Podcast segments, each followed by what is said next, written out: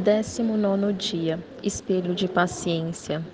Aos pés de São José, viemos hoje meditar sobre a paciência. Há virtudes tão intimamente ligadas entre si que, ao existir uma, todas as outras lhe vêm juntar, como que girando em torno dela, donde lhe vem o nome de virtudes cardeais. Neste caso estão a caridade, a mansidão, a humildade, a doçura, a resignação e a paciência. Essas virtudes têm um atrativo singular, amáveis e comunicativas, não só granjeiam o afeto dos corações bem formados, mas até nos orgulhosos, endurecidos, ásperos e violentos, produzem uma impressão que lhes desarma muitas vezes a virulência do caráter.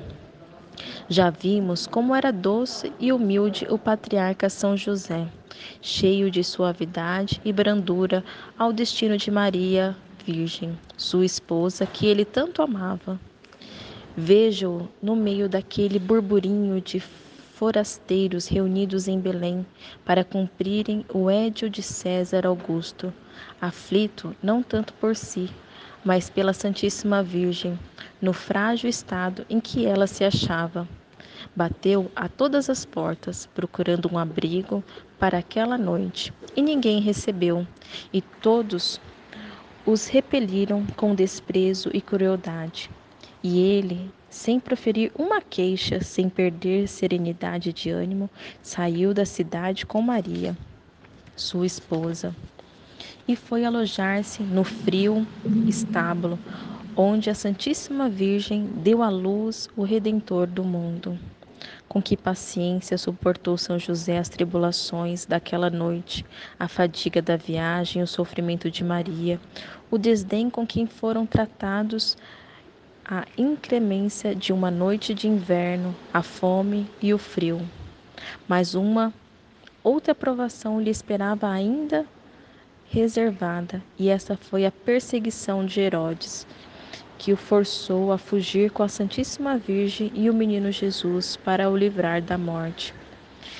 Quem nos poderia contar as penas e os trabalhos dessa longa peregrinação, as amarguras do exílio, as privações de Maria, os perigos que ameaçavam a Jesus?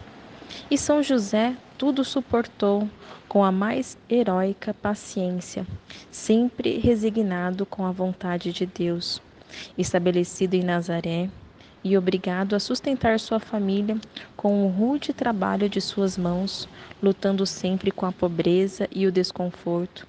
Ele, o descendente dos reis de Judá, que outro modelo de paciência e conformidade poderíamos encontrar para cultivar essas duas virtudes que tanto agradam a Deus?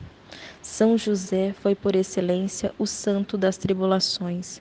Ninguém depois de Maria sofreu mais do que ele, e contudo nada lhe perturbou a serenidade de ânimo e de paz do seu coração sobre o qual repousou a fronte augusta de Jesus.